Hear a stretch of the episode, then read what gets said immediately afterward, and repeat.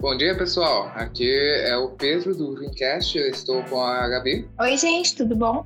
E caso vocês não tenham visto o nosso último podcast, a razão pela qual a gente terminou atrasando, eu espero que esse aqui esteja saindo no dia certo, mas nunca se sabe, foi por causa que, devido ao coronavírus e a meio que a quarentena autoimposta que nós temos que fazer para evitar nos expor a riscos desnecessários, a gente não pôde se encontrar ao vivo para poder fazer as gravações. A gente teve que buscar uma alternativa online.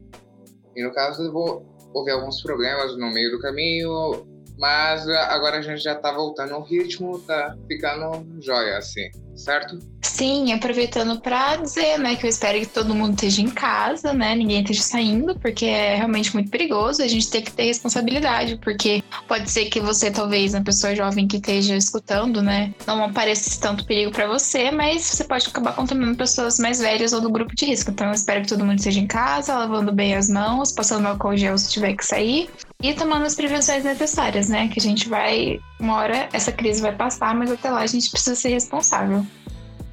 E agora indo para um tema mais legal, né?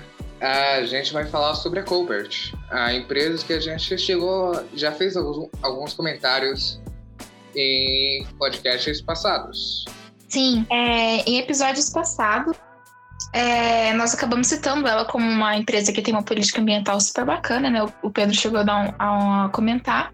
Mas a gente queria fazer um episódio só pra ela, bem curtinho, na verdade, mas dar um destaque maior, porque é, realmente merece, gente. É uma empresa, assim, muito bacana, que tem um objetivo muito legal, que é, tipo assim, de fazer com que os processos da tanto de cultivo, é, colheita e tudo que envolve a agricultura seja mais sustentável. E essa empresa também, ela assim, comercializa produtos muito bacanas, como por exemplo, é, pesticidas, coisas do tipo, que não agridem a natureza, sabe? Meio que naturais e que vão ajudar no controle das pragas e tudo mais, para que a pessoa que.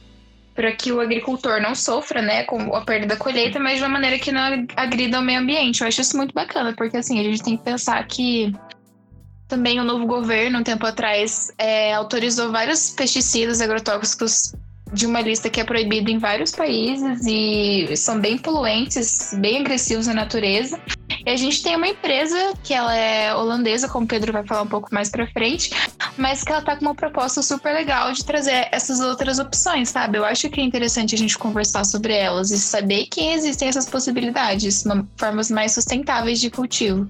Bom, Primeiramente, eu queria falar um pouco da história da fundação da Colbert, que eu acho que ela é um desses highlights bem legal de se falar sobre. Porque o fundador da empresa, Jan, Co Colbert, espero não ter errado a pronúncia, ele era um fazendeiro que, como todo fazendeiro da época, usava agrotóxico e tal. Só que ele sofreu uma reação alérgica e precisou buscar uma alternativa.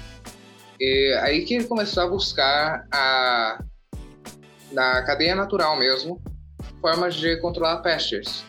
E essa é um desses preceitos que você vai sempre ver na Colbert, das opções que tem pouquíssimo impacto ambiental ou que muitas vezes só cria uma nova cadeia uma cadeia natural lá, sabe?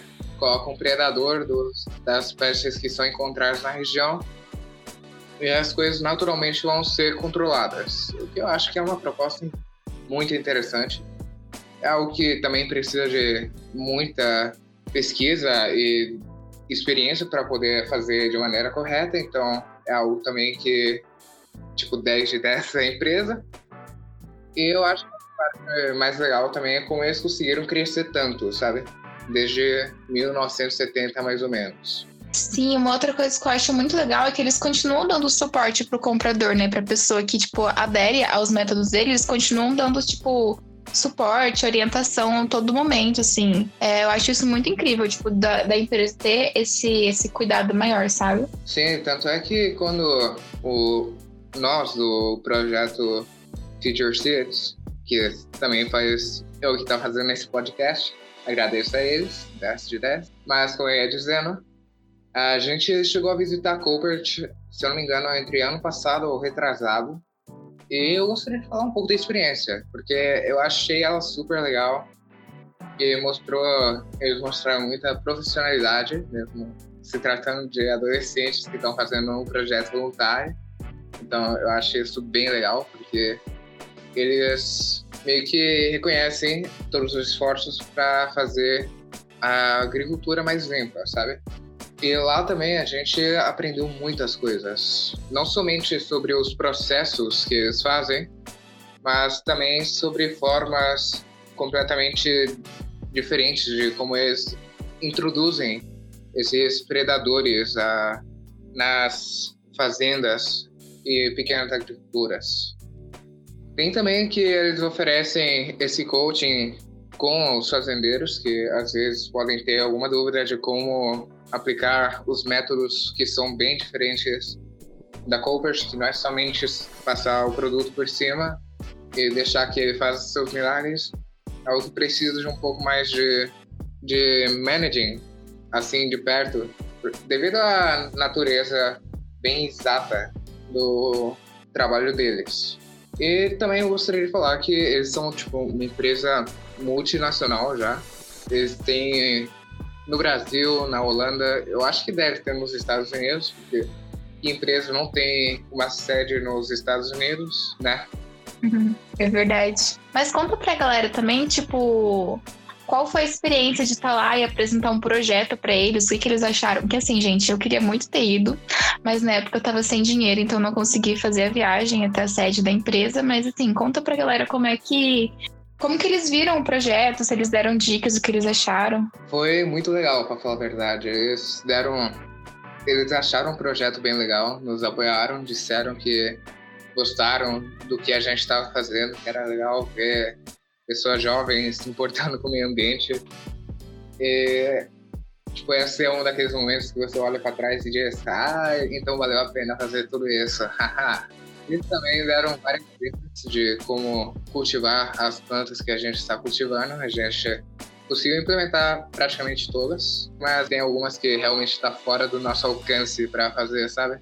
Mas todas as dicas que eles nos deram foram muito tiveram um insight muito bom, conseguiram tipo pegar a, a base dos problemas que a gente estava tendo e resolver e dar uma solução bem mais simples, sabe? E eu acho que isso só serve para reforçar o profissionalismo e a profissionalidade do pessoal que trabalha na Colbert. Então, eu acho que é 10 de 10 isso também.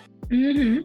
Então, eu acho que assim, o mais importante também é a gente falar pra galera que assim, existem pessoas, empresas, corporações que estão pensando no meio ambiente, sabe? Que se preocupam, porque também nos, nos episódios passados, né, a gente talvez tenha dado muito destaque negativo é, para empresas que estão nem aí pro meio ambiente, destroem e tudo mais. Mas o que é importante, né? Porque a gente tem que denunciar quem tá fazendo isso e cobrar mudança. Mas eu acho também que é importante a gente dar um pouco de esperança, sabe? Dizer que existem sim empresas que têm essa, essa política positiva e favorável em relação ao meio ambiente e tem pessoas pensando em estratégias, soluções. Por exemplo, que nem é, essa maneira nova de você conseguir eliminar as pragas com inimigos naturais. Tipo, genial, sabe? E eu acho que é necessário isso, tipo, mais empresas é, pensando em alternativas e soluções diferentes que sejam viáveis, na, tipo, sustentáveis, sabe? Eu acho importante também a gente trazer essa mensagem, tipo, dar um pouquinho de esperança para as pessoas, sabe? Tem pessoas tentando é, fazer diferença. E espero que tenha muitas mais. A gente vai procurar mais sobre isso, porque realmente a Copert a gente tem uma relação mais próxima, justamente por conta do projeto, a gente ter visitado.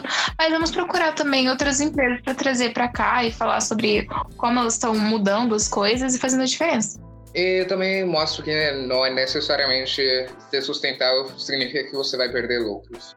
Com isso aqui, eu acho que dá para a gente fechar o tema sobre hoje da Copers.